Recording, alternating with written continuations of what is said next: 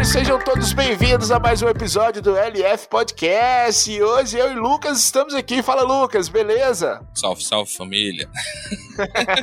Puxando o saco do Flow. Nós bebemos na fonte do Flow? Não. Nós nadamos na fonte do Flow. Tomamos banho. Nós nadamos na fonte do Flow, né? Que nadou lá na fonte de John Honga também, né? E Frank, o LF Podcast é uma novidade. É isso aí, temos uma novidade agora. Agora a, as faculdades FUNORTE aqui do Norte de Minas. A FUNORTE está anunciando com a gente, né, Lucas? Isso, o Centro Universitário FUNORTE agora faz uma parceria com o LF Podcast. E você, ouvinte, que tá afim de fazer uma faculdade, não, não é bom adiar seu futuro, não. Vamos aproveitar agora que o Centro Universitário FUNORTE, você pode fazer sua faculdade presencial ou até 100% online, Frank. Então, galera aí que tá no sul do país, ou em Brasília, né, onde Vinícius mora, Vinícius mora, pode estar tá fazendo a faculdade também. Cara, não tem desculpa, não tem desculpa para não fazer a faculdade. Agora facilitou demais, né? Galera aqui de Montes Claros está nos ouvindo, norte de Minas, tem aulas é, presenciais e tem aulas 100% online para qualquer lugar do Brasil, Lucas, ou do mundo, né?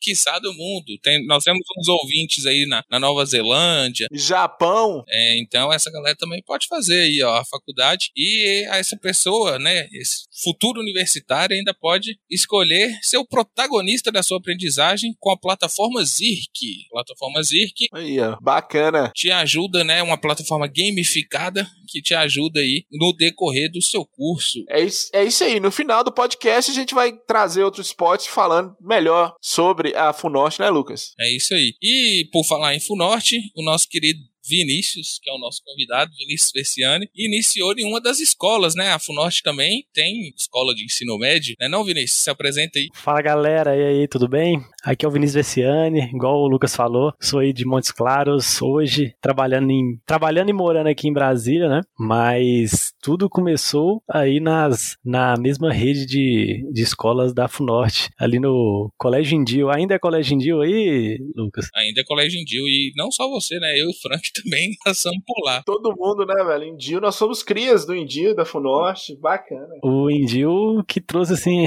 aprendizados não só de, de faculdade, oh, de estudantis quanto de vida mesmo. Ali foi um, uma escola, fez, muita gente ali cresceu como pessoa ali, num lugar muito bacana, show de bola demais. Ou então como modelo, né, que você foi garoto indio. Ah, isso aí é só, era só uma, uma, escada, né, pra mostrar um pouco do, do que via pela frente. É, mas não deu certo não, né, ficou lá. não tá muito bonito hoje em dia não. Mas foi bons tempos. Aquele tempo lá não, não volta mais, né? Aquele cabelo não volta mais, as coisas vão ficando pelo caminho. Não volta mais. E como é que era você lá na escola? Como é que era o pequeno Vinícius na escola? O pequeno Vinícius era. Acho que começamos ali todo mundo só com aquela, aquela cabeça jovem, né? Sempre pensa. A única coisa que você tinha que preocupar na vida era de passar de ano, aprender para poder depois fazer uma faculdade. Naquela época não tinha assim é, direcionamento justamente do que eu já imaginava para minha vida. Eu era um cara muito tranquilo, muito muito inocente até nas coisas, da, assim, em questões de pensamentos de do que eu queria para minha própria vida, né? Mas até mesmo quando eu cheguei no, no ensino médio ali, naquela parte que era mais mais específica da gente ter que procurar uma faculdade, não tinha um, um como diz as pessoas falam assim, nossa, eu eu nasci, eu, eu tô aqui, meu sonho é fazer isso, fazer aquilo. Então assim, uma das coisas que eu gosto muito da minha história é porque eu sou um pouco do que do contrário do que tantas pessoas falam, de que você tem que já ter um sonho implantado no seu coração do que, que você vai ser. E na verdade, eu sou a prova que você pode fazer colocando foco e direção, pode fazer qualquer coisa na sua vida dar certo, transformar qualquer coisa numa paixão se você tiver um, um propósito definido. É, eu acho que nós nós é, viemos de uma época que tinha uma pressão muito grande e eu acho que para pessoas muito novas para escolher uma profissão, né, cara? sei lá, final dos anos 90, início dos anos 2000 ali, até 2010 mais ou menos, todo mundo tinha que fazer faculdade, parece que faculdade era coisa que ia salvar a sua vida, assim. E aí você jogava uma carga muito grande para pessoas muito novas. Saía do terceiro ano já tinha que escolher uma profissão. Eu lembro, é, e assim, eu lembro, Frank, que quando eu me formei com 17 anos, cara. Então hoje eu olho para trás e penso, vejo as pessoas com 17 anos, é uma decisão muito muito grande a ser tomada, né? Você coloca todo o seu futuro ali num, nenhuma decisão tomada ali rapidamente, vamos dizer assim. E no meu caso, foi dessa forma mesmo. Com 17 eu já consegui sair da faculdade, ou sair do colégio e entrar na faculdade. Então você imagina, um molecão de 17 anos colocando o caderno debaixo do braço para começar uma faculdade de engenharia. Bacana. E logo de engenharia, né? É. Coisa de doido. É difícil, né, Lucas? Pra caralho, difícil. Rapaz, hoje olhando para trás e vendo todos aqueles cálculos que eu fiz, nem eu sei como deu certo. Ô, ô Vinícius, eu, eu conversando com o Lucas, né, em off, eu falei, ô Lucas, é, você vai conduzindo a conversa com o Vinícius aí, que eu não sei patativas de, de, de engenharia, se absolutamente nada como a gente entrar nesse assunto. aí Lucas mandou um áudio assim, mas eu só fiz três meses de engenharia. Eu falei, pois é, na, na disputa entre eu e você, eu nem sei, eu não fiz um dia de engenharia, ele fez três meses, não, três períodos, né, Lucas? Você fez? Três períodos. Mas, assim, eu, eu acho que o, o tema mais importante, mais legal, assim, dessa parte de engenharia que eu posso falar para vocês nem é a engenharia em si, né? É, é, o fato, por exemplo, eu entrei na faculdade de engenharia, não, não foi por paixão. Cheguei, tinha acabado de sair do colégio, sabe, gostava um pouco mais de matemática do que português. Falei, cara, e agora? O que, que eu vou fazer? Tá todo mundo ali. O pessoal tinha muito aquele sonho, né? Eu fazia direito, eu fazia medicina, e era os dois cursos que eu tinha certeza que eu não queria para mim, eram esses dois. Aí eu falei, caramba, o que, que eu vou fazer na minha vida? Olhei para um lado, olhei pro outro, falei, o que que tá dando certo nessa, nesse momento. Naquela época tava um, assim, construção tava muito em alta. Eu falei, pronto, é engenharia. Então, assim, no início, o que me guiou para fazer uma faculdade, para direcionar toda a minha vida, foi só o motivo de saber um pouco mais de matemática e achar que teria um futuro assim mais tranquilo, porque financeiramente estaria algum retorno. E, e aí, quando você entra na, na faculdade, igual vocês estavam falando aí, é, você tem que ter dedicação, mas o, você aprende bastante coisa lá na faculdade, assim, então o cálculo, que todo mundo tem tanto medo, assim, de, de, de passar ou não, né, na hora da, da prova, ele, como ele é te explicado bem certinho, então isso não, não é impeditivo para você fazer engenharia, não. Então, quem tiver vontade de fazer engenharia e tiver com medo de cálculo, pode confiar em mim, pode ir firme que não vai ter não vai ter surpresa não, é tranquilo. Não, tranquilo não é não. Deixa de ser mentiroso que tranquilo não é, porque cálculo, por mais que seja uma ciência exata, é difícil. Pelo menos eu achei, né? Para você que tem facilidade com matemática, é diferente. Mas tem um, um, uma questão que você falou, que é essa, essa decisão, né, que os jovens têm de tomar para para direcionar toda a sua vida, né? A profissão é onde você fica mais tempo, o trabalho é onde você fica mais tempo e a profissão que você vai seguir vai conduzir toda a sua vida. E antigamente, igual o Frank falou, tinha essa pressão pro cara que acabou de sair do ensino médio, é, já escolher a profissão que ele quer e tal. E hoje em dia isso já está diminuindo bastante. É, o que, que você acha mais ou menos disso? Hoje, é, eu acho muito. Hoje, vendo do meu ponto de vista, tem uma coisa que me chama muita atenção, Lucas. Antigamente a gente Antigamente, hoje ainda assim, mais um pouco menos, porque esse fato de rede social, comunicação, tá tanto no nosso dia a dia, abriu portas e, e, assim você tem acesso a muita informação que antigamente a gente não tinha.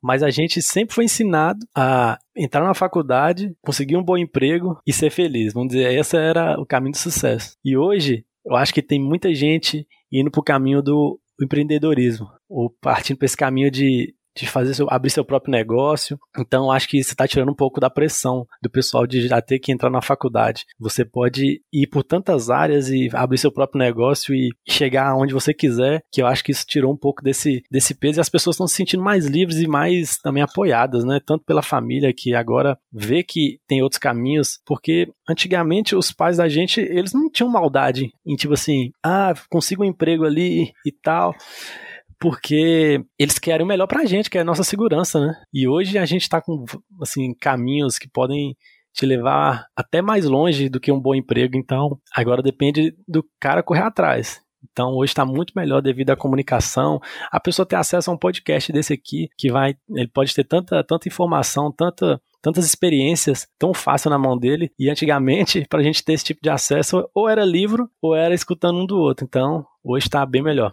É verdade. O, o Bruno, né, Frank, que nós entrevistamos aí, que é especialista em empreendedorismo, ele também bateu muito nessa tecla de das pessoas empreender e como o mundo mudou, né?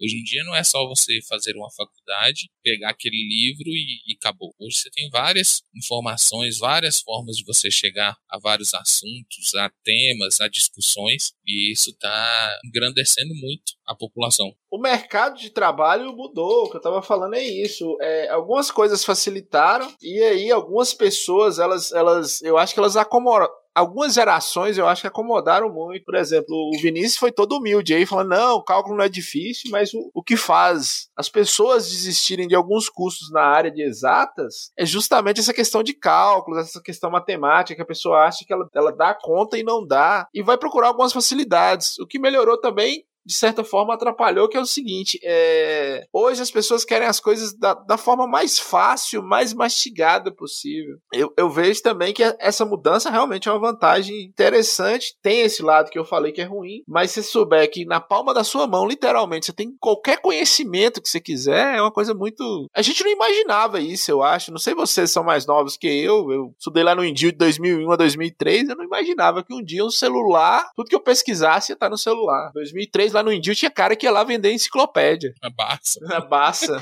tinha a sala de informática, não sei se vocês lembram disso, CI, mas você tinha que pesquisar na biblioteca, depois ir na sala de informática. Hoje está tudo na mão. Realmente, eu lembro dessa. Porém, algumas coisas eu acho que ficaram. Porque não tem jeito. Eu não sei, o Vinícius vai falar melhor. Como que eu vou fazer um curso de engenharia EAD? Não sei se dá, talvez dê.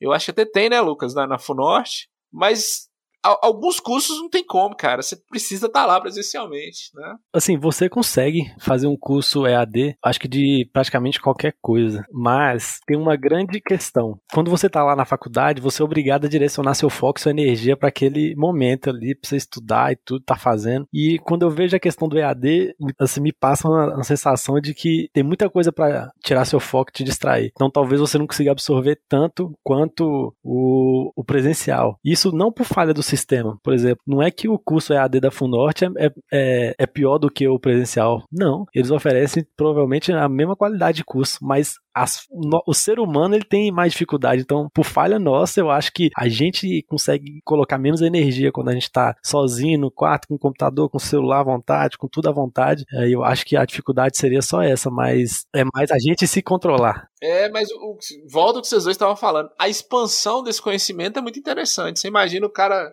Cara, em outra cidade, eu, por exemplo, sou de Monte Azul, eu tive que vir estudar em Montes Claros. Hoje eu não precisava vir. Eu poderia estar lá em Monte Azul e fazer minha faculdade lá, entendeu? E aí você já entra num, num assunto que na frente você percebe que é uma das coisas que mais te dá resultado na sua carreira, que é o famoso networking que o pessoal fala, né? Então pensa, você é de Monte Azul, saiu, veio para Montes Claros, o fato de você estar tá aí, você se conectou com o Lucas um tempo atrás, hoje vocês estão fazendo um podcast junto. Então, só o fato de você ter feito uma faculdade ali e vocês terem se visto ou se conhecido, gerou isso aqui hoje. Então todo mundo está tendo a chance de escutar várias histórias através de vocês por causa desse detalhe.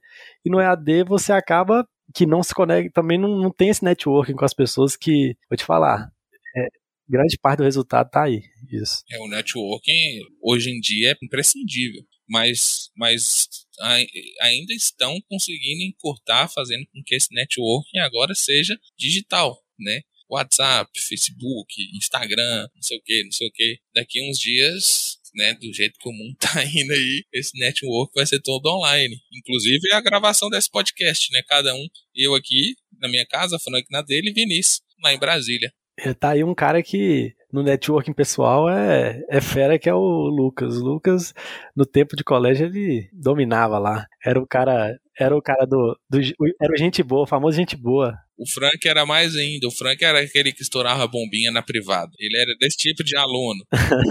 é, que jogava pó de mico né, nos coleguinha. É, no, o marginal. Frank era desse tipo. Vinícius Vinícius não, era mais certinho, né? Mais, mais na dele. E não é à toa, Lucas, que Vinícius virou engenheiro e Frank grava podcast. e Lucas também, né? tá vendo? Eu, eu não dei certo na vida. Não, você deu muito mais certo do que não. e, e, como é que foi é, é, essa temporada sua na faculdade? É, como que as coisas aconteceram? Você se apaixonou pelo curso durante, depois? Como é que foi? Assim, tudo na vida é base. Assim, você pensa às vezes em negócios, mas tá muito, muito da, muito das, sua, das seus pensamentos, dos seus, dos, das suas paixões vem de da sua experiência de vida. Então, mesmo na faculdade, eu ainda me senti um pouco, cara, será que eu tô fazendo a coisa certa? E aí passa dois semestres, cara, será que é isso aqui para mim mesmo? Quatro semestres. Bicho, como é que eu vou. Vai dar para viver de engenharia, mas será que é isso que eu quero pra minha vida? você chega no. Vai chegando no final do curso, você já pensa, cara, eu tenho que terminar essa faculdade. Não tem jeito mais. Só que hoje eu percebo que, na verdade, o que me faltava era mais olhar para dentro, entendeu? Era entender, me conhecer melhor. Eu era um cara que não, eu não, não, não, não, não tinha aquele autoconhecimento. Então eu não sabia. Só quando eu olhei mais para dentro, olhei para mim como pessoa, que eu consegui entender onde que eu queria chegar, o que, que eu queria. E aí peguei a engenharia, consegui, dentro do, do que me importava para mim mesmo, me conectar com a engenharia e transformar ela numa paixão. Então, assim, você direcionando em qualquer área o que realmente importa para você, você, você consegue ter esse amor pelo seu trabalho, você consegue é, fazer a coisa dar certo e, e se, como diz o pessoal, levantar, levantar com a vontade de estar tá trabalhando, né? Eu acho que é uma coisa mais interna do que externa. Então, o cara pode fazer qualquer, qualquer trabalho mesmo, que ele, se ele estiver bem resolvido e se ele conseguir botar um, conseguir um propósito para isso, ele vai, vai deslanchar. Aí, Frank. Você tem um propósito em ser podcaster? Sempre tive, Lucas. Desde 2016 estamos juntos aí. É, ô Vinícius, você formou em que ano, cara? Formei no ano de dois. Rapaz, agora peraí que eu tô com seis anos de formado. Se não me engano, foi 2015. 2015. O que, que, que, você percebeu do mercado de engenharia de 2015 para cá? Mudou alguma coisa? Tá do mesmo jeito? Como é que tá? Nossa, mudou demais, mudou demais. Eu lembro quando eu formei em 2015, formei da faculdade, inclusive vai uma dica aí para quem, pra quem tá fazendo faculdade hoje, que era uma coisa que eu não tinha essa mentalidade, essa visão. As pessoas ficam tentando passar na faculdade, né? E não percebe que você tá tendo cinco anos para você não ter preocupação praticamente com outras coisas a não ser aprender aquilo. E aí você percebe que, na verdade, se você faz a faculdade meia boca, você tá dando um tiro no seu próprio pé. Então, assim, eu, eu lembro que eu comecei a faculdade com tudo, e aí depois você começa a entrar na onda, eu comecei a fazer assim a faculdade, mas não de qualquer jeito, mas não com toda a força total que eu podia fazer. E aí quando você forma, você percebe que cada estudo, cada coisa que você não dedicou um pouco mais, faz diferença, porque você tá cru ali no mercado, e eu, eu mesmo, em 2015, a construção tinha acabado de ir por água abaixo no país, então Montes Claros mesmo tava sem nada. É por isso que eu, justamente por isso que eu tô te perguntando. Teve um boom da construção civil, depois deu uma. Aí, assim, todo mundo começou a construir e ganhar muito. E aí depois veio aquele, aquela queda brusca, todo mundo tava, parou de construir, e ali eu me vi em Montes Claros sem, sem oportunidade, sem pra onde ir. Foi quando surgiu uma vaga aqui na construtora do, de um padar, de um, do meu padrasto, aqui em Brasília. Então, assim, para mim foi difícil, cara, sair de, de da, da minha terra, largar todo mundo para trás e, e vir para cá. Eu lembro que no primeiro ano que eu tive aqui, eu falei, cara, acho que eu tomei a pior decisão da minha vida vindo para cá, porque não é fácil, cara, você você largar tudo para trás assim, largar amigos, largar família, largar tanta coisa. Mas as coisas foram, assim, esses anos que estavam mais ruins me fizeram vir para cá e aí logo um, dois anos depois as coisas começaram a melhorar em questão de construção e só foram crescendo. Aí você começa a, se conectar a pessoas, começa a ter um, um, conhecimento maior e aí, rapaz, se você faz tudo direitinho, se você dá seu o melhor pelo seu cliente, o negócio avança. Hoje a gente não dá conta de atender todo mundo que chega pro nosso escritório aqui. Isso é um, um ponto que você tocou agora sobre cliente. Isso é um ponto fundamental que é, na faculdade a gente não, não, observa isso, né? Como é que foi é, essa, esse trato né, com, com um cliente depois que você saiu da faculdade? Porque você não aprende como atender alguém, você aprende a profissão. Como é que funcionou para vocês? Nossa, foi um baque violento demais. Eu, apesar de, assim, não ter muito problema de comunicar, eu sempre fui muito tímido com pessoas que eu não conheço. Então, pessoas que eu não conheço, para mim, eu não sou tão aberto, assim, a estar tá conversando. E aí você ter que meter as caras, assim, conversando com o cliente e tudo mais, para mim era terrível. Só que a minha sorte foi que eu consegui ir observando as pessoas, o, o jeito que as pessoas lidavam com o cliente. Então, eu via meu chefe, eu ficava observando como que ele tratava, como ele dava as coisas boas, as coisas ruins, porque toda pessoa ela tem falhas e, e acertos. E aí você tem que ir tentando pegar o máximo de coisas boas de cada um, né? E aí eu só ficava observando, vendo como é que ele tratava, como que ele se posicionava, como que ele é, lidava com os problemas, como que ele gerava o relacionamento com os clientes. E aí você começa a perceber que você tem que estar tá com a mentalidade de estar tá servindo o cliente. Então, para você servir ele, você tem que entregar algo bom, algo relevante para ele. Então, o primeiro passo é você se capacitar para entregar algo bom. Quando você está vendendo um produto ruim, ou então você está vendendo um serviço ruim, você não consegue, até para vender para o cliente é difícil, porque você sabe que no fundo você não está passando algo bom para ele. Então, a partir do momento que você busca o melhor, já assim vai buscar a solução real para ele, você começa a dar uma destravada. Você consegue pelo menos saber que você está buscando o melhor para aquela pessoa. Então, vale a pena você passar por cima dessa dificuldade e estar tá conversando com ela, explicando e gerando valor. Que era uma coisa que hoje o pessoal fala muito, é mais disseminado, né? Mas tudo que você for vender, você mostrar o seu valor. Hoje a gente a gente consegue gerar autoridade pelo nosso trabalho, pelo, por, pelas indicações que nós temos, por tudo que nós já realizamos aqui.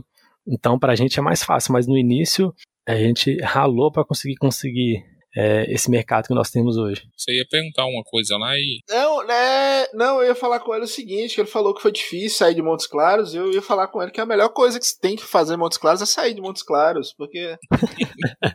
Talvez. Não, tô falando sério, sem piada, porque Uh, apesar do, do, crescimento nessa área dele aqui, também deu uma, deu uma estacionada. Você não percebeu, não, Lucas? Tiveram mas não é só na, na dele, né? Montes Claros, por ser um centro universitário, né? Aqui tem muitas cidades, é, muitas pessoas vêm para Montes Claros com o intuito de estudar. Então, é, eu acho que as outras profissões, depois que você se forma, não tem tanto aquele, aquele mercado. Não, sim, mas o que eu tô te falando é o seguinte: o que eu tô te falando é o seguinte, justamente por isso que você tá falando, é, Montes Claros teve um crescimento muito grande na área. O Vinícius pode me corrigir se eu estiver errado. Teve um crescimento muito grande na área de engenharia civil muitas construções, muitas obras de infraestrutura, seja elas, seja elas, sejam elas públicas ou particulares, você vê condomínios, lugares que, sei lá, 10 anos atrás você passava, era literalmente só mato e de repente começou a construir é, essas, essas construtoras famosas aí. É, pode citar o nome aqui, mas sei lá, MRV, essa, essa,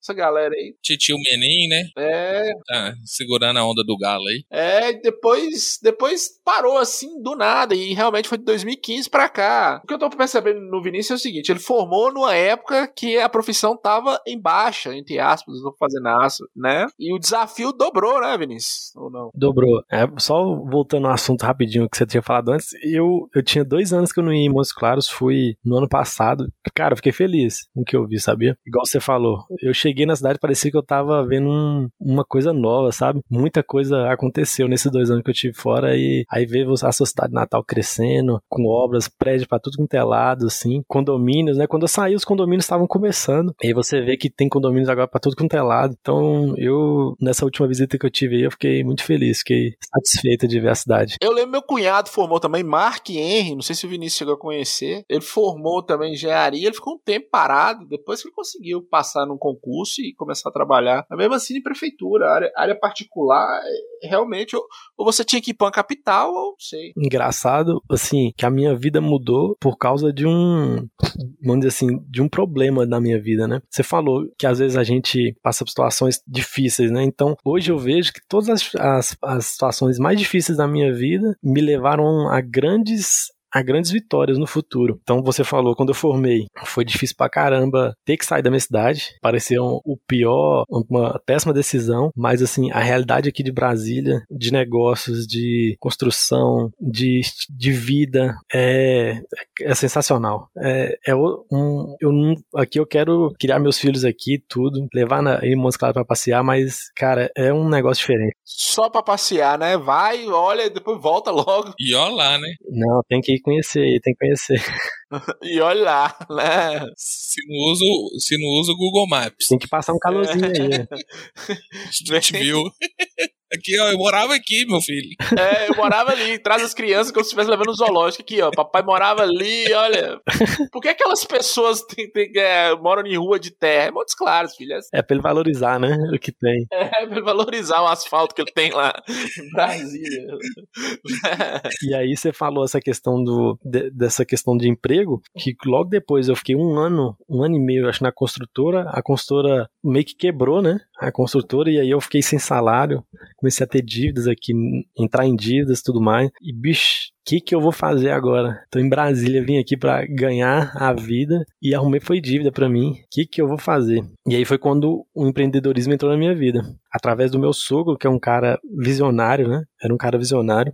Disso, ele foi me mostrando que existia um outro caminho. Existia um, um caminho que você poderia ser o seu próprio chefe. E aí foi quando ele, através do networking, por isso que eu falo que é tão importante, ele me apresentou uma pessoa, um construtor na época, e aí foi quando eu comecei a trabalhar para ele fazendo projetos. Na época eu nem construí ainda. Foi onde tudo começou a deslanchar. Então, através de uma dificuldade é, regional, eu vim parar em Brasília e através de uma, de, um, de uma quebra de uma empresa, eu consegui virar a mente e entrar no empreendedorismo que hoje eu não sei nem como é que seria a minha vida se não fosse. É uma coisa assim, é um tipo de liberdade, um tipo de um, um modelo de vida. Trabalha muito, cara, não é, não é moleza não, mas é muito bom. Você teve a influência do seu sogro, né? Você acha que você sozinho, se não tivesse a figura dele aí, você sozinho em Brasília seria extremamente mais difícil ou... Com certeza.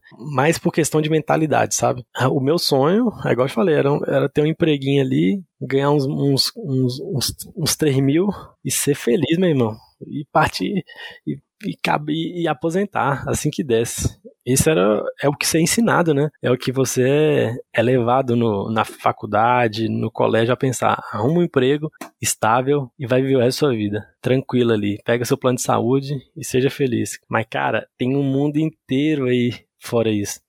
E aí, meu sogro, ele sempre foi um empreendedor nato. Assim, ele já, ele já foi, já foi inventor, já foi parar em ratinho apresentando produtos, já é, já fechou contratos de mais de milhões, assim, de consultoria. Então, assim, ele tinha isso na veia e transbordava na vida de todo mundo ao redor dele. E aí eu fui mais uma, uma, uma vítima aí dele. Fui picado pelo, por esse empreendedorismo aí. E aí você vê que o mundo é de quem empreende.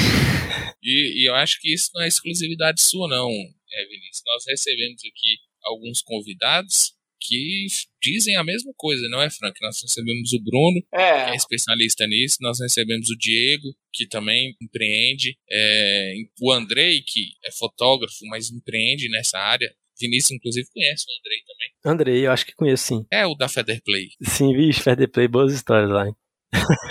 É, você vai contar essa história mais pro final. É uma história maravilhosa, Frank. Nossa senhora, excelente essa daí. É, todos eles têm essa veia do empreendedorismo. E eu acho que isso é uma coisa que que chegou e chegou muito forte agora, né? É, é, eu acho que a cultura começa a mudar, né? A cabeça, igual, igual o Vinícius falou, quando você. Sua cabeça começa a mudar. Tem um lado ruim, é, assim, do empreendedorismo, que é você trabalha muito mais do que uma pessoa com um salário e, e um horário para cumprir. Você trabalha para você, você trabalha 24 horas por dia, né? Eu tava até agora trabalhando.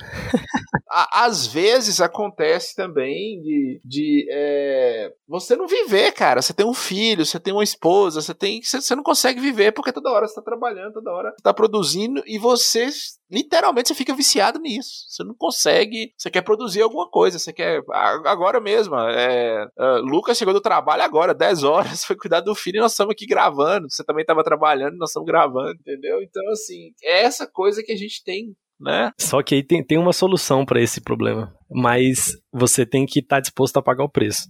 Depois de um tempo que você começa a empreender, você começa, se você está fazendo o que você faz bem feito, você começa a perceber que existe um outro caminho, que é o que vai te dar o vai tirar essa essa essa parte que é a pior parte do empreendedorismo, que é quando você consegue, vamos dizer assim, escalar seu negócio, que é como se fosse a evolução do empreendedorismo é quando você não tem que botar a mão mais na massa e você fica só no plano estratégico da empresa, que é onde eu mesmo estou fazendo essa etapa agora. Então, por exemplo, meus projetos eu já tenho uma equipe que faz para mim. Então eu, eu ali recebendo daquela da empresa por estar tá fazendo aqueles projetos, mas eu não coloco mais a mão na massa. E aí tudo que você todo todo empreendedorismo você consegue aplicar essa esse, esse tipo de gestão e processo. Então aí depende de você fazer muito bem para você conseguir passar isso para pessoas, vender uma cultura da sua empresa e aí sim Aí você vai ter a, a real liberdade. Isso sim. É com, só quando você consegue evoluir no empreendedorismo que você vai ter vai ter uma vida plena mesmo. Que é o que você está falando, que é onde você ganha bem, tem uma empresa que funciona, tem funcionários dedicados e você tem todo o tempo livre que você quiser. E aí, se tudo der certo, em breve eu tô encaixando aí nesse, nesse patamar. Não, vai dar certo. É, é depois que você conversou com o LF Podcast, acabou. É. já tô. Foi inclusive agradecer vocês o convite, que para mim foi uma honra ser lembrado aí para poder estar tá falando um pouquinho aí da, da, da minha história e passando um pouco de experiência aí pro pessoal. Ô Lucas, vamos dar um recado pros nossos ouvintes aqui, cara? Vamos dar um recado, um recado importantíssimo, hein? Importantíssimo. Atenção você que tá ouvindo esse podcast nosso aqui, o LF. Você tá pensando em fazer alguma faculdade? Então, a hora é agora, bicho. Não é bom adiar o seu futuro, hein, Frank? Tá na hora da gente começar a levar a sério nossa vida, hein? É, vamos, vamos estudar, né? Teve a pandemia aí e a hora é agora no Centro Universitário Funorte, Lucas. Você pode fazer sua faculdade presencial ou 100% online. Olha só pra você ver, hein? Se você estiver no sul do país, pode estudar com a gente. Se estiver no norte do país, pode estudar com a gente. Se você estiver em Montes Claros, Pirapora, Januária, Janaúba, você pode estudar online ou presencial. E, e na Funorte, Lucas, é, tudo isso é facilitado porque nós temos a plataforma Zirk. Isso mesmo, a plataforma Zirk é show de bola, porque ela é uma plataforma gamificada que vai te acompanhar durante todo o seu curso, te dando dicas, te colocando em áreas mais específicas que você quer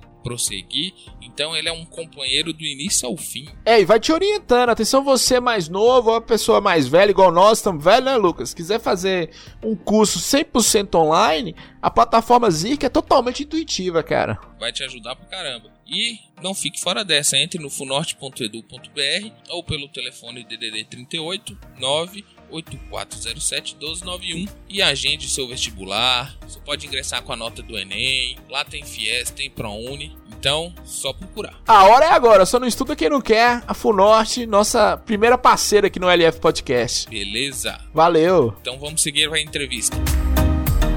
E a, a, a sua empresa, ela.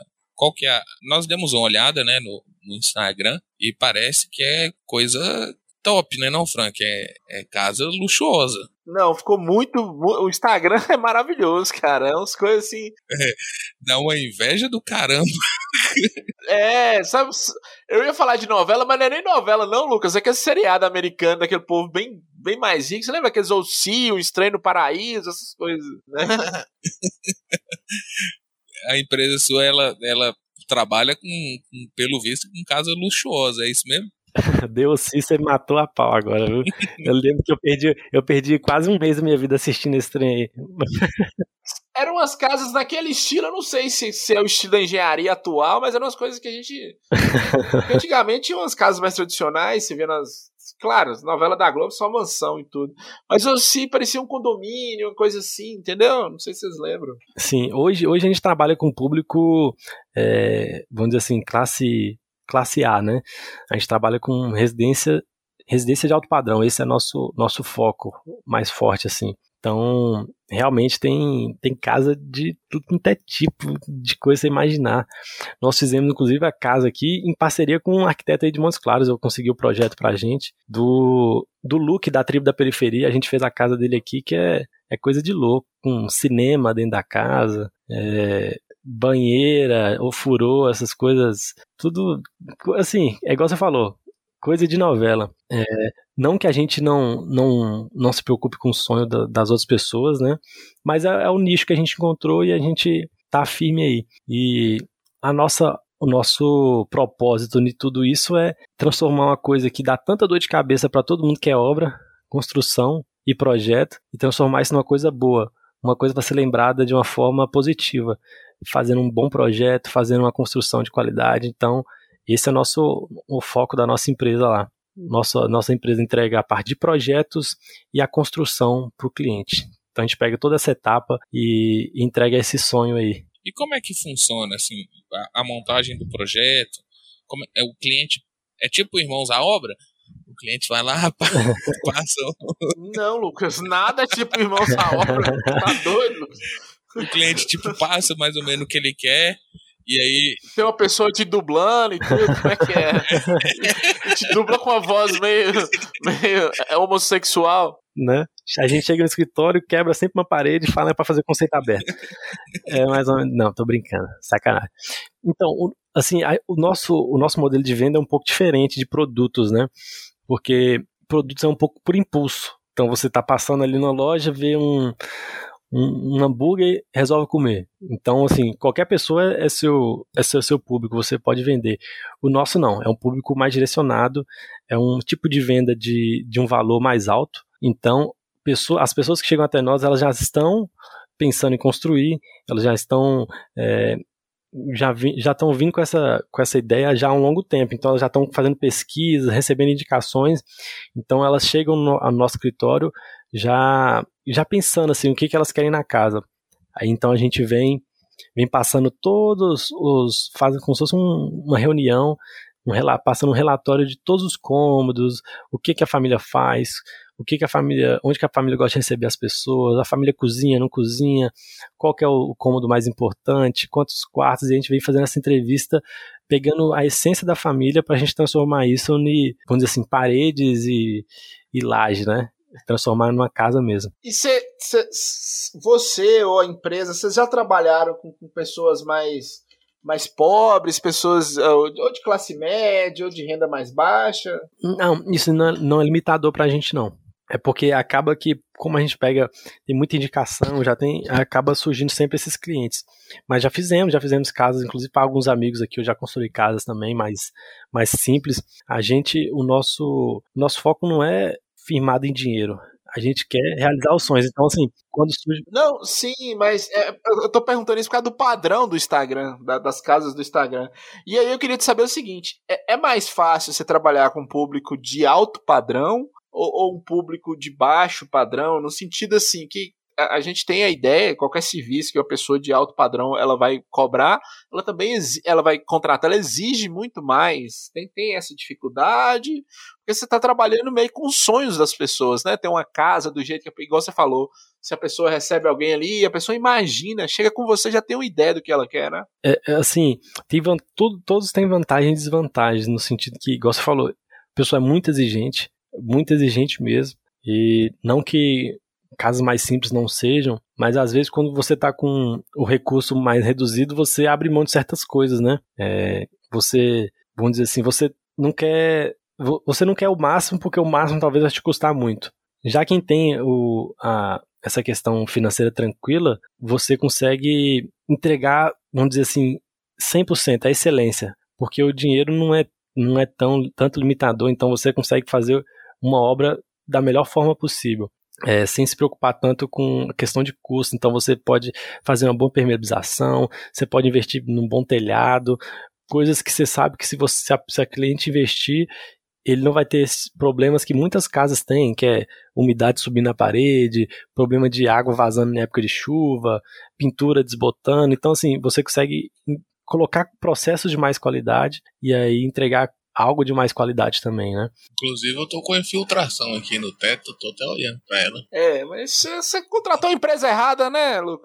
Se tivesse feito com a gente, não estaria com esse problema, não, rapaz. É, não estaria esse problema, né?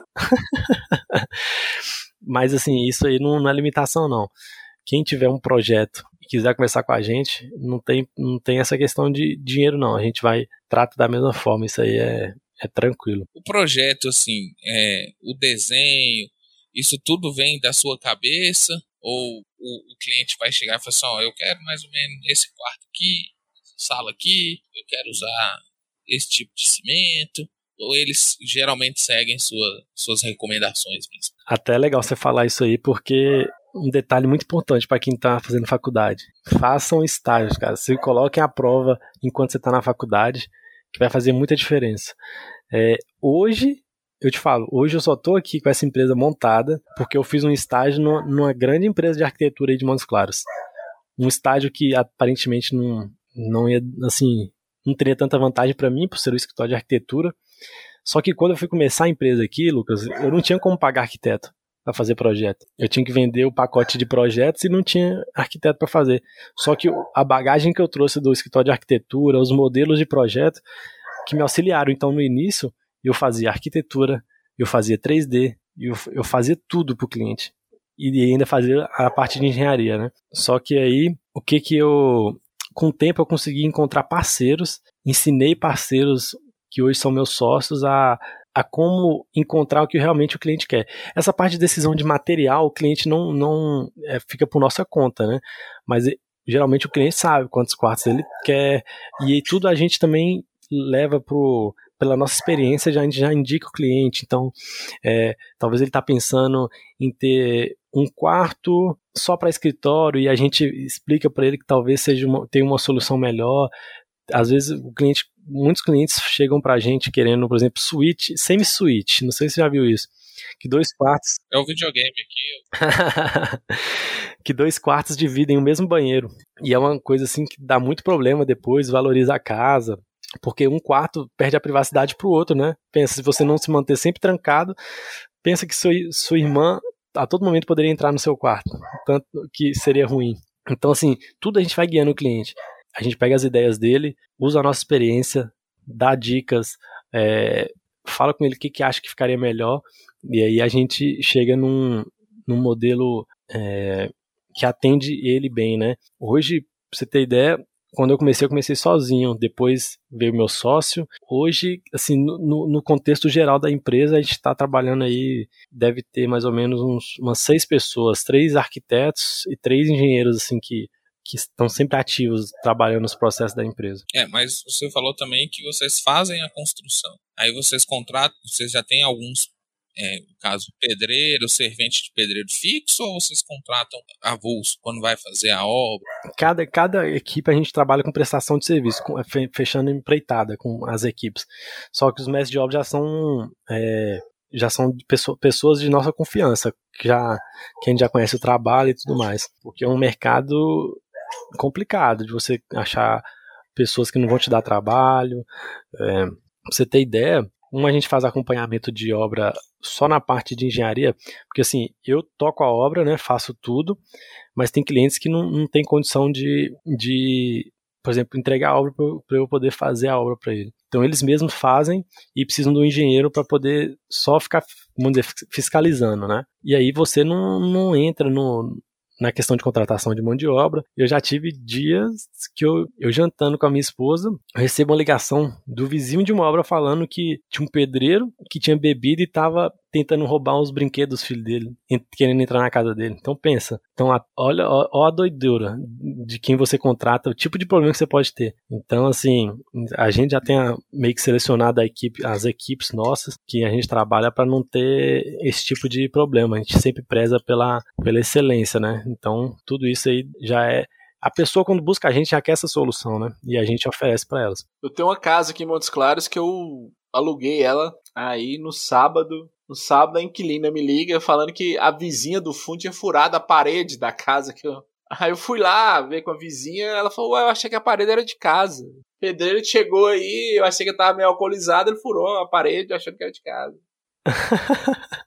Acontece, quando divide parede, é, rapaz, já tem de tudo. Esse, esse tal de dividir parede é, é um rolo. Parede meia. É de parede meia. Isso. E era bem do fundo. Eu falei com ela assim: não, moça, faça seu muro aí, esse aqui é meu. Não tem que ter nada dividido, era minha parede. Ela furou. Inclusive, quando nós vamos montar nossa casa, Frank, nós vamos contratar Vinícius. Claro. Que a nossa casa vai ser de, de alto padrão, óbvio, né? Top. Né, depois que o podcast fizer sucesso e. Bombar, né? É. Já começou a parceria com a Funorte. Vamos fazer a casa de alto padrão. Eu quero um, uma sala de jogos, por favor.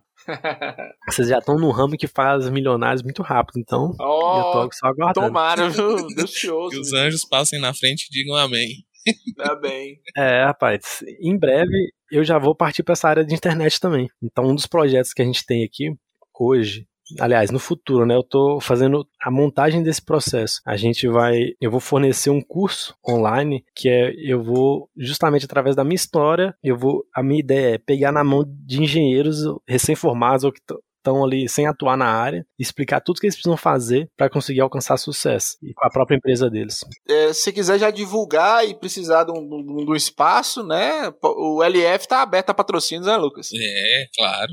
Não, isso aí na hora. É, agora ainda tá é, vai virar incubado coach. esse projeto. Nós estamos começando ele ainda. Vai virar coach, Frank. Você adora coach. É, adoro coach. Cara, coaching, vou te falar, viu? Quando eu tive o primeiro contato com coaching, mudou minha mentalidade. Então, eu dou, eu dou muito valor. Mas você achou um coach mesmo ou o cara falou que você ia ficar milionário e foi embora no Celta 97?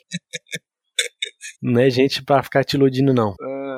Era um cara que só me colocou os pés no chão e abriu minha mente mesmo. Te mostrou o, o, a essência do coach mesmo, que é. É que o Lucas fala que eu, eu odeio o coach e o empreendedor, o empreendedor de, de. Sabe aquele de. Aquele que vai vender que você vai que é tudo fácil, que você consegue. É, você vai ficar milionário, é só você falar assim que você fica milionário e, e geralmente ele tem 40 anos, mora com a mãe e... Não, não, esse daí não funciona não. Tem um Costa 97. É mais aquele que tipo assim, meu irmão, tu vai ter que dizer não pra muita coisa e vou ter que, vai ter que ralar pra caramba e, e parar de ser tão chorão na vida e cair pra dentro. É mais nesse, nesse, nesse formato aí. Nesse sentido, né? Não, esse aí, esse aí eu, eu realmente também gosto muito. Mas é, é porque justamente a mudança da mentalidade é o que eu tava falando no início. A mudança da mentalidade do empreendedorismo, as pessoas estão achando que é fácil ser empreendedor e, e, não é, né, cara? Você sabe que você tem um caminho longo para você. Claro, tudo começa na mudança de, de, atitude. Aí o coach vem e fala: Não, é só você sorrir. Geralmente os caras vêm, aí te vende uma pirâmide, fala que é criptomoeda. Pô, o cara tá dirigindo um Corsa 97 quer vender Bitcoin, não tem condições, não. É aquela história do personal magro, né? É. O personal gordinho. É. é. Cara, não tem jeito. Você só pode vender o que você domina, né? E como é que tá sendo na pandemia, Vinícius? A, a questão da, das obras, é, deu uma caída, deu uma aumentada? O que que impactou a pandemia na, na engenharia? Então, o que aconteceu? Eu, inclusive, tava com duas obras fechadas para começar na época que a pandemia estourou. Todo mundo para dentro de casa, né? Aquele clima, ninguém sabia o que tava acontecendo. Vou te falar que foi, foi esquisito. Você não saber o que, que vai acontecer dali para frente. E aí, uma área de construção civil foi muito afetada, assim, de início, porque teve uma, um boom de valor de material muito grande. Então, assim, a coisa custava 10, passou a custar 50 do nada, pensa. Então, para você que dá um preço numa obra, você ficou, vamos dizer assim, de mãos atadas, né? Inclusive, eu tenho colegas ali, muita, muitas empresas fecharam de construção, mas porque faziam orçamentos já de qualquer forma e aí não tinha margem para poder absorver esse tipo de prejuízo, né? A nossa,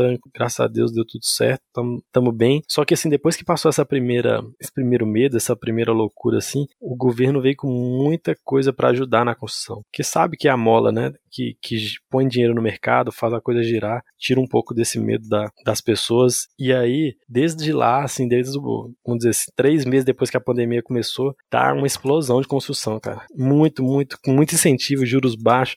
Então tem muita gente construindo, muita gente mesmo. Então o ritmo acabou que aumentou. Então eu nunca faturei tanto igual eu tô faturando agora na época de pandemia. Você acredita num negócio desse? A chance de, de patrocinar o LF, né, não, Frank? Ó. É, pode deixar passar.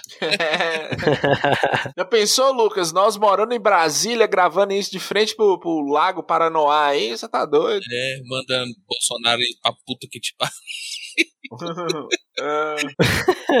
Numa lancha, né? Aqui o pessoal gosta de andando de lancha aqui, no Lago Paranoá. Aqui é uma cidade bonita, cara. Vocês têm que vir conhecer mesmo. É, mas o custo de vida aí é muito alto, não é? Por isso nós já vamos com emprego. Ele vai arrumar emprego pra nós também, Lucas. Nós já vamos com Nós já vamos pronto. emprego padrão, é, padrão Brasília. É um pouco alto. Pouco você tá sendo bondoso. Pouco não, é muito, assim, a- até a última pesquisa que eu vi era um dos maiores IDH da, IDH da, do Brasil, porém com custo de vida alto. Você aqui você você tem um custo muito grande mais pra questão de lazer, sabe? Uma coisa que eu, eu lembro que eu ficava assustado aqui, que eu lembro que antigamente a gente tinha show aí demais, né? Ah, Jorge Matheus, 50 reais VIP. Aqui, cara, você não entra numa VIP menos de 400 reais, não. Show de Jorge Matheus, o, o, o povão é 150, Então, esse lazer aqui é muito caro. Alimentação, esse tipo de coisa assim do dia a dia, não, não foge tanto assim. Mas, por exemplo, você. Tudo aqui é muito longe, então você tem esse gasto com gasolina tudo mais. Eu gasto quase. Tava gastando quase mil reais só de gasolina por mês aqui. Então você imagina. Dá diferença. Tudo é longe, tudo é 30, 40 quilômetros aqui. Mas as vias são muito boas, você chega muito rápido. Mas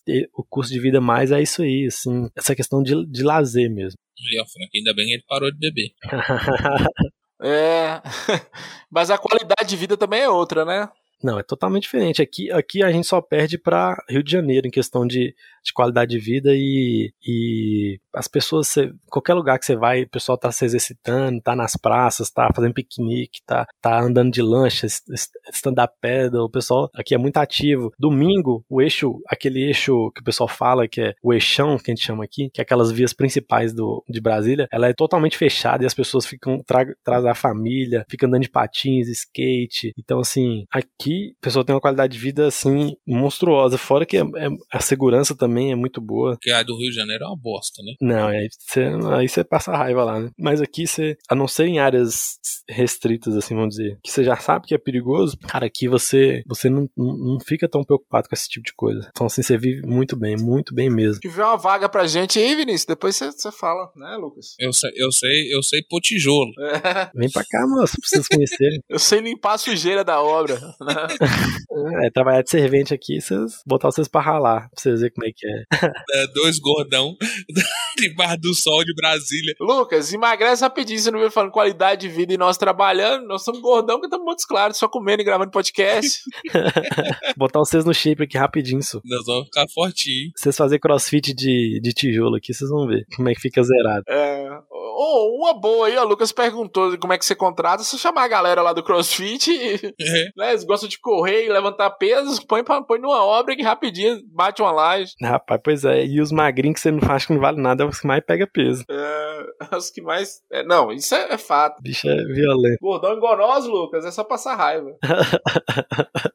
só, só tinta. Pega mais peso que os bombadão, né, rapaz? Você vê. E o que, que você vê de dificuldade na sua área, assim, hoje? Você acha que tá na melhor fase? Tá, apesar da pandemia, que você falou que teve um incentivo do governo? Quais, quais são as dificuldades da engenharia civil e dessa área que você trabalha? Hoje, a gente tá na, assim, na melhor fase, a gente tá fazendo as melhores entregas, cada dia melhorando mais, só que a gente, a gente lida com muito amadorismo ainda no nosso, no nosso mercado. Pra você ter ideia, então, por exemplo, às vezes as pessoas não, não, não entendem que uma obra bem feita tem um, um, um custo, um custo, vamos dizer assim, um custo X para ser feito. Então preferem, por exemplo, pegar um pedreiro para fazer, pega um, um, cara que tá fazendo um preço baratinho, depois sofre. E aí a gente fica todo todo nossa toda a área fica como a área que dá dor de cabeça. Não quero começar a obra porque eu não quero ter dor de cabeça na minha vida agora. Não tem muito isso? O pessoal fala, rapaz, não quero nem começar porque é dor de cabeça demais mexer com isso. Então, por causa dos amadores, o pessoal que faz as coisas muito mal feitas. Pra você ter ideia, essa semana eu fechei um contrato de uma obra para continuar uma obra que o cliente contratou uma empresa, a empresa pegou o dinheiro do cara, mais de 500 mil e sumiu. E gastou em outras obras e, não, e largou a obra dele. Mas não configura um crime, não, Vinícius? Crime, o cara tá aí na justiça, vai, vai processar, tinha contrato, tem tudo, vai processar, vai atrás, vai resolver, mas. A dor de cabeça, o desgaste, né? É, não vai mudar o fato que ele perdeu esse dinheiro, porque o cara que, que, ele, que pegou esse dinheiro tá todo endividado. E ele já descobriu que largou, não foi só a obra dele, largou mais de 10 obras pra, junto. E aí, basicamente, ele não vai ter o dinheiro de volta, o dinheiro dele de volta não vai ter. Não sei se talvez consegue prender o cara, alguma coisa, mas e aí a casa dele, que ele pagou esses 500 mil e ficou para trás? Tempo, estresse, né? As coisas que. Porra, é meio milhão. Meio milhão de prejuízo, tá? Prejuízo, Frank. Meio milhão resolvia a minha vida, a sua vida, a vida de um bocado de gente. Resolveria mesmo, velho. Um bocado de gente. É, é... Meio milhão, e aí você tomar um calote desse. É muito dinheiro, gente, tá doido. É, talvez o cara tem muito dinheiro também. Eu acho que mais do que o meu. Mas é meio milhão. Não, sim, mas eu, o, que, o que eu acho é o seguinte: pior do que o meu milhão é esse estresse, o tempo e. Não, é meio milhão. Você tem noção do que é meio milhão pra você estar tá falando um negócio dele?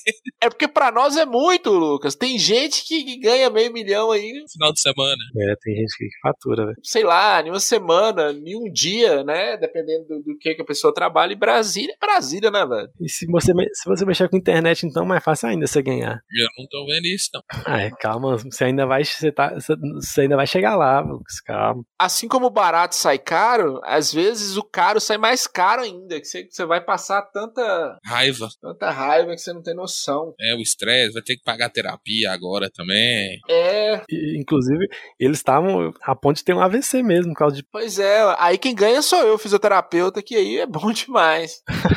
tem que tratar o pessoal. Os crossfiteiros, a galera que, que perde dinheiro, tudo é fisioterapia no final. Tudo é fisioterapia. O Frank, depois que começou o crossfit, ele melhorou muito, né? O, movimento. Nossa senhora, eu tenho muito a agradecer o CrossFit, viu, Vinícius? Nossa senhora. Hoje eu fiquei numa tristeza que, que teve uma, uma, uma academia de, uma academia de crossfit, é um absurdo que eu tô falando. O cara abre um ponto, põe uns pneus lá e fala que é uma academia. Fechou aqui, cara, perto de casa aqui, eu fiquei triste. Ixi, era uma turma de cliente excelente, né? Nossa, perdi um monte de clientes. Futuros clientes. eu sempre lembro da, da, da, estudante de medicina que eu tô atendendo, 22 anos, com hernia de disco grave por causa do crossfit. Nossa senhora, já vi umas histórias dessa aí. Obrigado, crossfit. Já vi umas histórias desse patamar aí, é esquisito mesmo, tá doido. É complicado.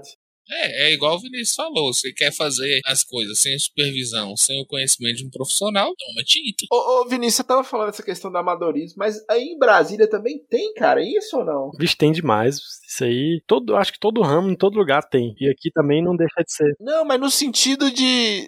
Essa história que você relatou é, é, é, um, é um crime, né, velho? O cara cometeu um crime. Mas no sentido assim, a pessoa vai fazer uma casa, a pessoa prefere chamar um pedreiro do que. Nada contra os pedreiros, mas você tem umas normas normas para seguir, né? Para você fazer, você levantar a parede, você precisa seguir uma norma, né? Com quem fiscaliza isso, entendeu? Ah, entendi. Quem, essa equipe de pedreiro, você não vai estar o tempo todo na obra. Os caras vão lá, vão tampar o erro deles e vai ficar escondido. Ele só vai estourar daqui a um tempo na sua mão, entendeu? E aí, por exemplo, igual esse cara, há alguns anos atrás, ele fazia casas e o preço que ele fazia, ele conseguiu entregar algumas casas. E aí, essas casas que ele entregou virou portfólio, aí as pessoas indicaram, aí nessa de indicar, ele foi pegando casa e o preço das coisas não era mais o mesmo, não conseguia entregar. Então ele começou a pegar casa para poder cobrir o prejuízo da outra e hoje tá a bomba tá estourando, entendeu? E aí acabou sobrando na mão desse cliente de alguns outros aí que tá todo dia tá, tá aparecendo um dessa, dessa turma aí que tava calote lá. Aí ficou bom pra você. É o é a academia de CrossFit da engenharia. é, mas é, é isso que eu quero saber, porque o crossfit lá para fisioterapia, assim, a pessoa machucou, ela procura fisioterapia. Mas no caso de uma obra, para corrigir é mais difícil ou é mais caro, né? É mais caro. É mais caro do que é mais caro do que você fazer certo do nada. Não é à toa que reforma é uma coisa muito cara, porque você corrigir uma coisa que já tá feita é muito mais caro do que você fazer do zero bem feito, entendeu? Entendi. E que, que já tá feita de uma forma errada é mais difícil ainda, né? Nossa, porque na verdade você tem que, como se fosse só remediar. Então não sei se na de disco é assim, o cara depois que estourou, não sei se tem volta mais, né? Tem que ficar, ficar procurando formas de melhorar a qualidade de vida, diminuir a dor talvez. E na construção vai ser assim também. O cara fez uma tá subindo a infiltração, você vai fazer paliativos ali para para aguentar, mas o certo nunca mais vai poder ter sido feito, ser feito, entendeu? Eu te perguntei sobre Brasília pelo seguinte, que Brasília é um lugar que nasceu baseado na engenharia. Porque só pro, pro ouvinte entender, ouvinte mais novo, engenharia é uma coisa meio nova no Brasil. Aqui em Montes Claros mesmo, eu acho que não tem, tem 20 anos que tem, tem cursos de engenharia nessas faculdades aqui. Ou, ou eu tô errado, assim? Essa cultura de engenheiro no Brasil, ela, ela é muito nova ou não? É, essa questão de você é, entender que precisa do engenheiro, né? Eu, um tio meu, que é um, um dos mentores da, da minha carreira, ele, ele formou engenharia e teve que trabalhar de açougueiro, porque ninguém era obrigado. É, não, eu conheço, aqui em Montes Claros acho que eu conheço um dos primeiros engenheiros aqui de Montes Claros e o cara nunca conseguiu trabalhar na área. Ninguém, ninguém, ninguém era obrigado a ter engenheiro e ninguém queria pagar para ter engenheiro. Por que, que eu vou pagar se eu não preciso? Enquanto as normas não exigiram que você tivesse um engenheiro em cada obra, as pessoas não, não entendiam o valor de, de ter um engenheiro, né? E aqui em Brasília, as pessoas vão muito pra praia, pra esses lugares. Eu acho que aqui é um lugar que todo brasileiro tinha que vir passar, nem que fosse um, dois, três dias de passagem aqui, porque é um negócio de doido. Aqui a cidade foi toda planejada, né? É outro modelo de vida. Então, por exemplo, você não tem semáforo aqui. Tudo é feito com, tudo é feito com rotatória, já foi planejado para você. É, tudo segue o fluxo. Se você quer fazer uma conversão, você tem um fluxo que você pega e, e chega lá. Você não para o carro. Então, tudo foi planejado aqui. Todas as quadras são planejadas. É, a cidade toda foi planejada para no formato de um avião. Por isso que é asa norte, asa sul aqui, que a gente chama. E a cabeça do avião é lá o Planalto, que tem os nossos governantes lá. E aqui foi um, um baita plano de engenharia, igual você falou. Eles fizeram em cinco anos o que tinha que ser feito em 50. Então pensa, quanto isso aqui não foi um canteiro de obras, maior canteiro de obras do país, do país foi aqui em Brasília. É, quando foi inaugurada, se eu não me engano, era, era a capital mais moderna do mundo, cara, nos anos 60. Oxi. Não, é, revolucionou, realmente. É. E funciona, né, cara? Então foi bem planejada. Funciona até hoje. Funciona até hoje, mesmo com, com o aumento da população e. Sim, é é muito bacana. É estranha pra gente chegar aqui. Então eu lembro quando eu cheguei, eu, caramba, cadê os sinais? Como é que faz? Você tem que pegar as rotatórias aqui, aprender a, a dirigir, mas é tudo muito organizado. Não existe dois endereços no mesmo lugar. Então eu lembro assim, por exemplo, aí deve ter umas três Camilo Prates, não sei. No mínimo. Aqui, se você joga qualquer endereço, você cai na casa da pessoa. Não tem. É tudo organizado por numeração, quadras, tudo, tudo, tudo, toda Brasília é assim. Então, é como se fosse você viver numa região que alguma coisa funciona, dá certo. A gente tem fica falando assim, ah, eu queria ir para os Estados Unidos que lá as coisas dão certo. Aqui, pelo menos nesse, nesse aspecto, funciona muito bem mesmo, é bacana. Vinícius, é, eu e o Frank viemos de um podcast sobre games, o Glorioso Vai de Retro. Maravilhoso quando a gente não grava. O episódio de hoje mesmo foi maravilhoso, nós não fizemos. todo final de entrevista, a gente pergunta sobre games, né? Então, assim, antes da gente entrar nesse assunto, eu quero que você conte a história. Frank, tem uma história maravilhosa. Vinícius participava da Federplay também, que é a Federação Norte-Mineira de Jogos Virtuais. Nós entrevistamos Andrei e tudo mais. Sim. E nós íamos para lá jogar e tudo mais. E Vinícius tem uma mãe muito brava. é muito brava. Só conta essa história do. Nós estávamos jogando um campeonato lá. Só escuta. Tava indo tão bem o podcast que vai botar nessa, nessa fogueira, né?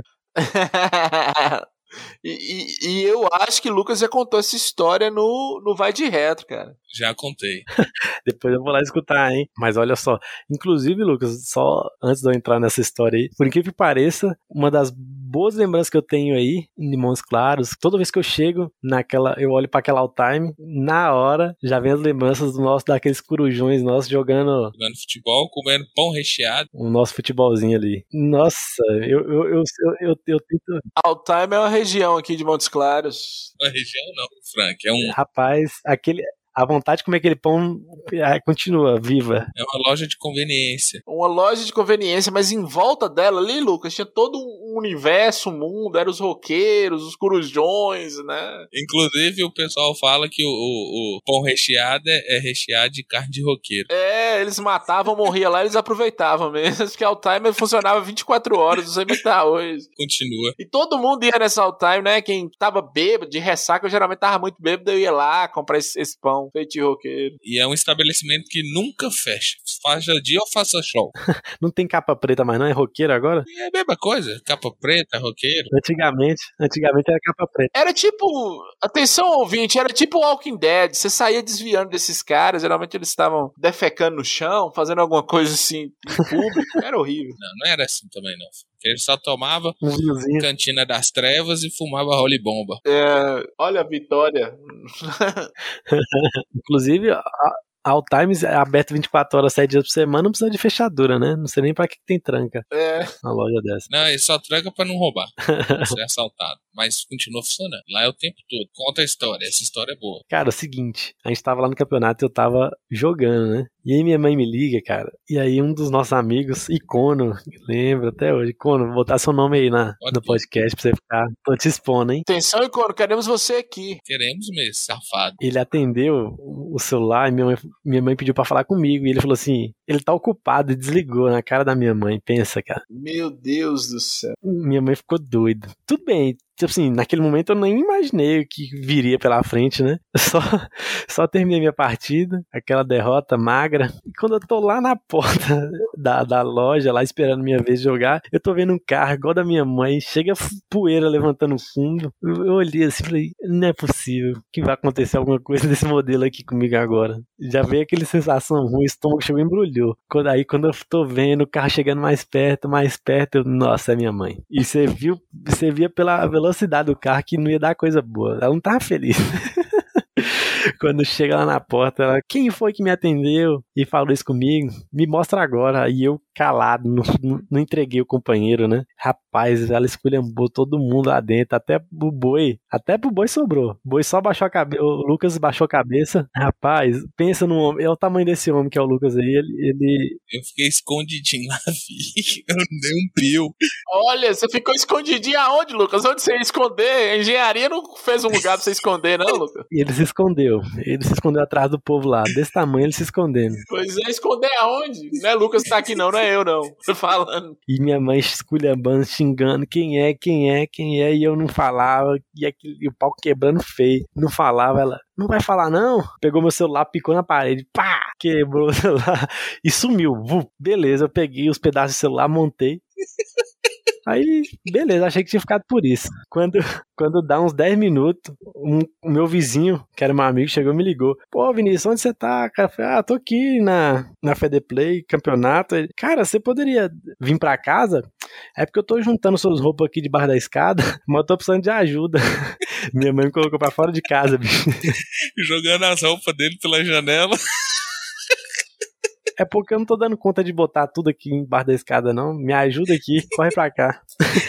é, foi... Caralho, velho. Foi desse modelo aí. Foi a primeira vez que eu fui expulso de casa. Por causa do Lucas. A mãe de Vinícius é brava, é brava. Não, e eu gostei que ele falou foi a primeira vez que eu fui expulso de casa, então tiveram outras. Foi. É sempre uma, uma aventura, né? Você não sabe o que a vida reserva, né? O Lucas gosta. Não, é claro. Renata é gente boa demais. Inclusive, um beijo pra Renata. Mas na hora tu ficou pianinho, velho. Eu fiquei escondidinho, filho. Ninguém me viu. Ele é morenão.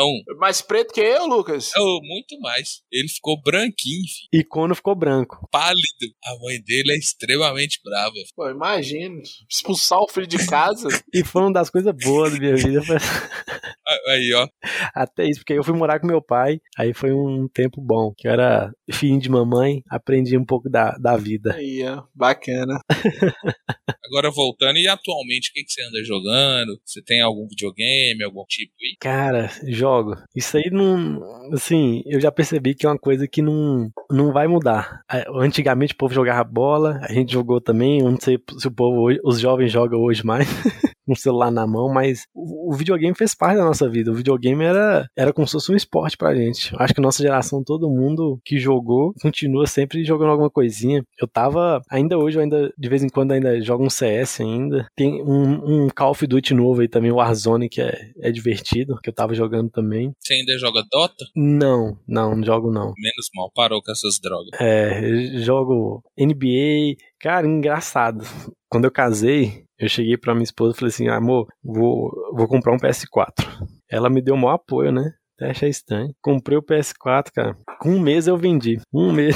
Eu falei, nossa senhora, não tô sabendo lidar com esse negócio, não é bom demais. E ela, não, moço, vende não. Eu falei, não, não, amor, eu tenho, eu tenho, tenho trabalhos, tenho empresa para tocar, não dá para ficar com esse. Eu ainda não sei lidar com o PS4 tão disponível para mim, não. Tive que vender. Agora eu vou esperar o, esse novo console melhorar e depois eu, eu compro também. Melhorar, no, você diz baratear, né? É, tem, tem jogo também, né? Hoje nem tem nada, mas eu tô. É mais um CSzinho, NBA, um futebol. O FIFA e o PS sempre eu tô. De vez em quando eu tô. Eu jogo aqui de, ainda um pouquinho. Não pode parar, não. É, futebolzinho, futebolzinho é alegria povo. É, pra ganhar do, ganhar do, do Lucas, né? Quando foi em Montes Claros. É difícil, complicado. eu, sou, eu sou outro patamar, outro patamar. Lucas é competidor. Inclusive, você sabe que não vai existir mais pés, né? É, tem tempo que eu não compro mais também. Pode acabar com essa porra. É o último. Agora vai, vai se chamar eFootball. Ah, sim. Que eles colocaram. Já tá assim, e Football Pass.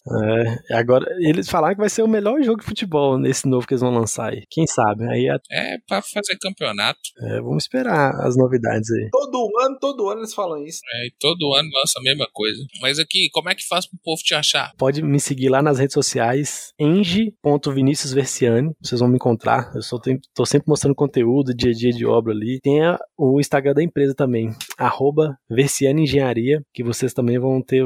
Tem sempre. A gente mostra as obras, mostra os nossos projetos ali na, na parte da Versiani. Inclusive, se você é engenheiro civil, segue as duas páginas que no futuro, igual eu tô te falando, vou lançar esse curso, esse acompanhamento para você crescer no mercado e aí você tem que estar tá lá por dentro para poder pegar uma vaga especial lá, de lançamento. E você que quiser fazer a engenharia, igual nós demos um recado no início, né? Vamos deixar aqui a dica da Funorte, dos cursos da Funorte. Funorte. Podem entrar no funorte.edu.br, lá vai ter todos os cursos, engenharia civil, engenharia elétrica, arquitetura, direito, medicina, veterinária. E não falta é curso para você ingressar na sua faculdade e ser um talvez um engenheiro de sucesso aí, de condomínios de alto padrão, igual o Vinícius, ou então pelo telefone DDD 38 984 07 1291. É isso aí. E só falar outra coisa aqui, Lucas. Hoje nós conversamos com o Vinícius aqui sobre engenharia. Você viu que o bate-papo nosso foi só sobre engenharia. Eu bem perdido, você ainda, você ainda é, entende, mas foi bom que esclareceu muito. Mas o Vinícius vai voltar para falar da gente sobre essa questão do empreendedorismo, desses, desses cursos que ele vai lançar, de tudo, né? Já deixa o convite, Vinícius. Na hora. É, uma, é um prazer poder falar um pouco do nosso trabalho. E pode chamar que a gente fala sobre empreendedorismo também. É, empreendedorismo é uma coisa que ajuda muito as pessoas e quando vocês quiserem a gente marca esse próximo, essa próximo bate-papo aí e a gente entra mais focado nesse assunto. É isso aí, falar com a galera para seguir a gente, né, Lucas? Curtir, compartilhar o LF Podcast, estamos crescendo, graças a Deus. Graças a Deus, nós agora temos uma página no Instagram. Isso. O arroba LF podcast. É isso mesmo? lf.podcast. É isso mesmo. É, procura lá, LF Podcast, vai encontrar lá. A gente está lá bombando, né? Tem as, as outras entrevistas aí, foram muito boas. Erzil, Andrei, é, Diego, Tiago, Tiago, o Laros, Luigi, o, o Tony, a galera toda tá. Luísa. Toda essa galera lá, Tony Walker, Luísa. Então, escuta lá, tá show de bola as entrevistas, cada experiência de vida magnífica que essas pessoas compartilharam com a gente e outras pessoas virão. E Vinícius, muito obrigado pela presença, foi show de bola. Vinícius, obrigado, velho, obrigado mesmo. Desculpa alguma pergunta idiota que eu fiz, que eu realmente eu não entendo nada de engenharia. Eu que agradeço, gente. Você sempre faz pergunta idiota. Você tem que parar de pedir desculpa. O pessoal já tá sabendo. Desculpa por eu pedir desculpas. então bora, vamos nessa, é isso, né? Então é isso. Galera, uma honra, um prazer. Obrigado pelo convite aí. Valeu, tchau. Falou. Um abraço. Tchau.